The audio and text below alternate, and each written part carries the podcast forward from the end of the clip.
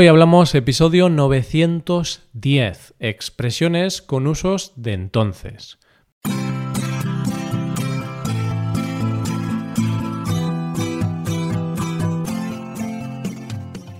Bienvenido a Hoy Hablamos, el podcast para aprender español cada día. Ya lo sabes, publicamos nuestro podcast de lunes a viernes.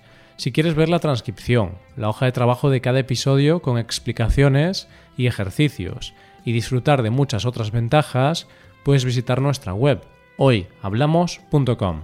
Hazte suscriptor premium para acceder a todas esas ventajas. Hola, querido oyente, ¿cómo llevas el día? ¿Llevas un día ocupado o estás tranquilo en casa? Estés donde estés, seguro que tienes ganas de practicar con una de esas palabras mágicas del español. Hablamos de un adverbio que está en todas partes, que nos sirve para ganar tiempo cuando queremos decir una nueva frase, o para referirnos a un momento o caso determinados. Entonces, hablamos de entonces. sí, este adverbio lo utilizamos tanto solo como acompañado. En este episodio, mediante una historia, vas a ver los usos más típicos que le damos a esta palabra. Vas a ver expresiones como por aquel entonces, pues entonces nada, o hasta entonces. Coge lápiz y papel porque empezamos. Hoy hablamos de expresiones con usos de entonces.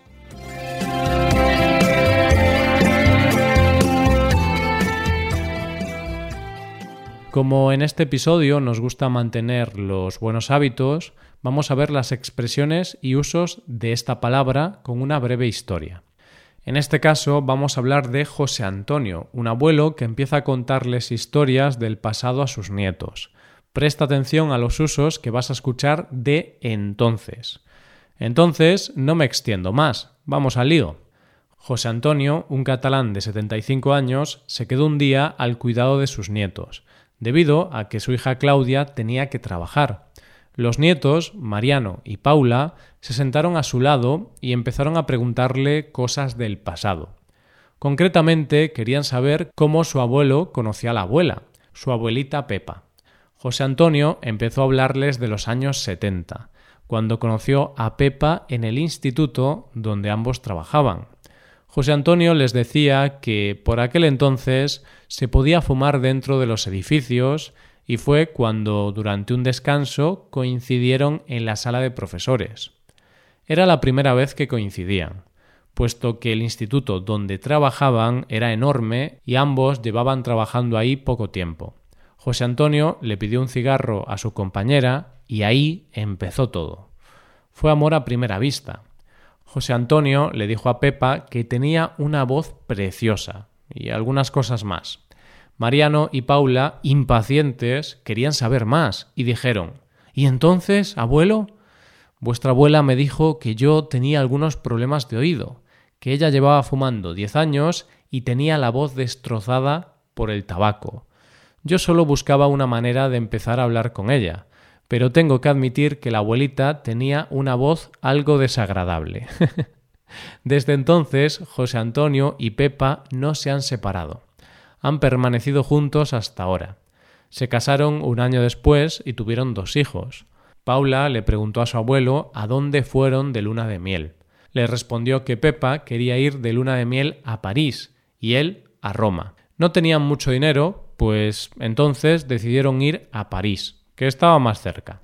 Tras esto, los niños empezaron a aburrirse y coger los teléfonos móviles ya que el abuelo empezó a hablarles de algunos detalles poco interesantes para unos preadolescentes.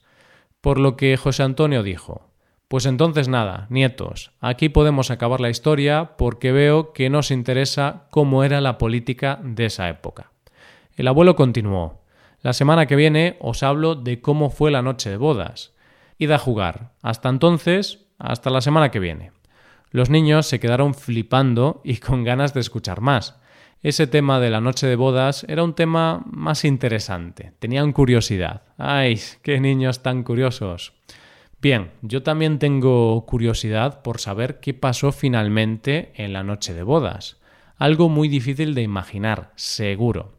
Pues dejamos volar nuestra imaginación y vamos a ver las expresiones utilizadas en esta historia. Hemos visto, en primer lugar, por aquel entonces. Ha sido cuando José Antonio les explicaba a sus nietos que en su época, por aquel entonces, se podía fumar dentro de los edificios. Aquí, por aquel entonces, se refiere a la época en que él trabajaba como profesor en el instituto. Esto fue en los años 70. Ahí encontramos el significado de esta frase. Se dice por aquel entonces para hablar de un tiempo pasado del que se está hablando, un tiempo que suele ser lejano. Por aquel entonces significa lo mismo que en aquellos tiempos. Solemos utilizar esta frase cuando le estamos explicando a alguien algo sobre el pasado. Yo voy a decir por aquel entonces para hablar de alguna anécdota de mi infancia, pero no de lo que me pasó hace dos meses. Cuando hablo con alguna persona mayor, suele decirme Roy, cuando tenía tu edad, por aquel entonces ya tenía tres hijos. Sí, no podemos negar que los tiempos han cambiado. Y entonces, entonces, nada. Solo hago esta pregunta para pasar a la segunda frase del día de hoy. Hablamos de y entonces. En el día en que se conocieron, José Antonio le dijo a Pepa que tenía una voz preciosa y algunas cosas más. Así, los nietos, Mariano y Paula, querían saber qué cosas más le dijo su abuelo a su abuela y preguntaron ¿Y entonces, abuelo? Vale. Y entonces, abuelo, o simplemente, y entonces, es una frase que se utiliza cuando quieres pedir más información. Es decir, cuando te están hablando de algo y quieres saber qué pasa después o qué consecuencia habrá. Un ejemplo para verlo más claro. Estás hablando con tu amigo que te está explicando que fue a adoptar un perro. Si él pasa mucho tiempo explicándote los detalles y no te cuenta si finalmente adoptó el perro o no, podrás preguntarle ¿Y entonces adoptaste el perro o qué pasó? Muy bien, seguimos con más cositas. Más cositas como por ejemplo desde entonces. Una frase que se ha utilizado para explicar que desde el momento en que José Antonio y Pepa se conocieron, no se han separado. Desde entonces han sido uña y carne.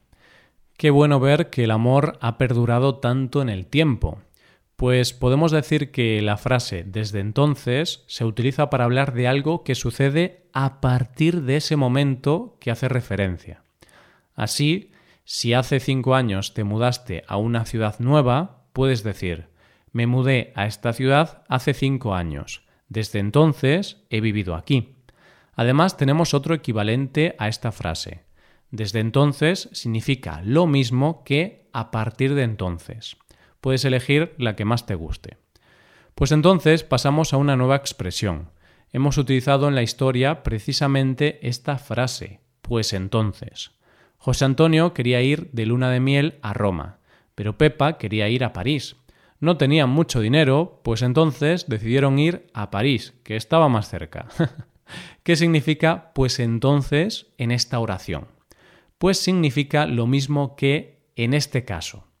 Ellos no tenían mucho dinero, en este caso eligieron la opción más cercana.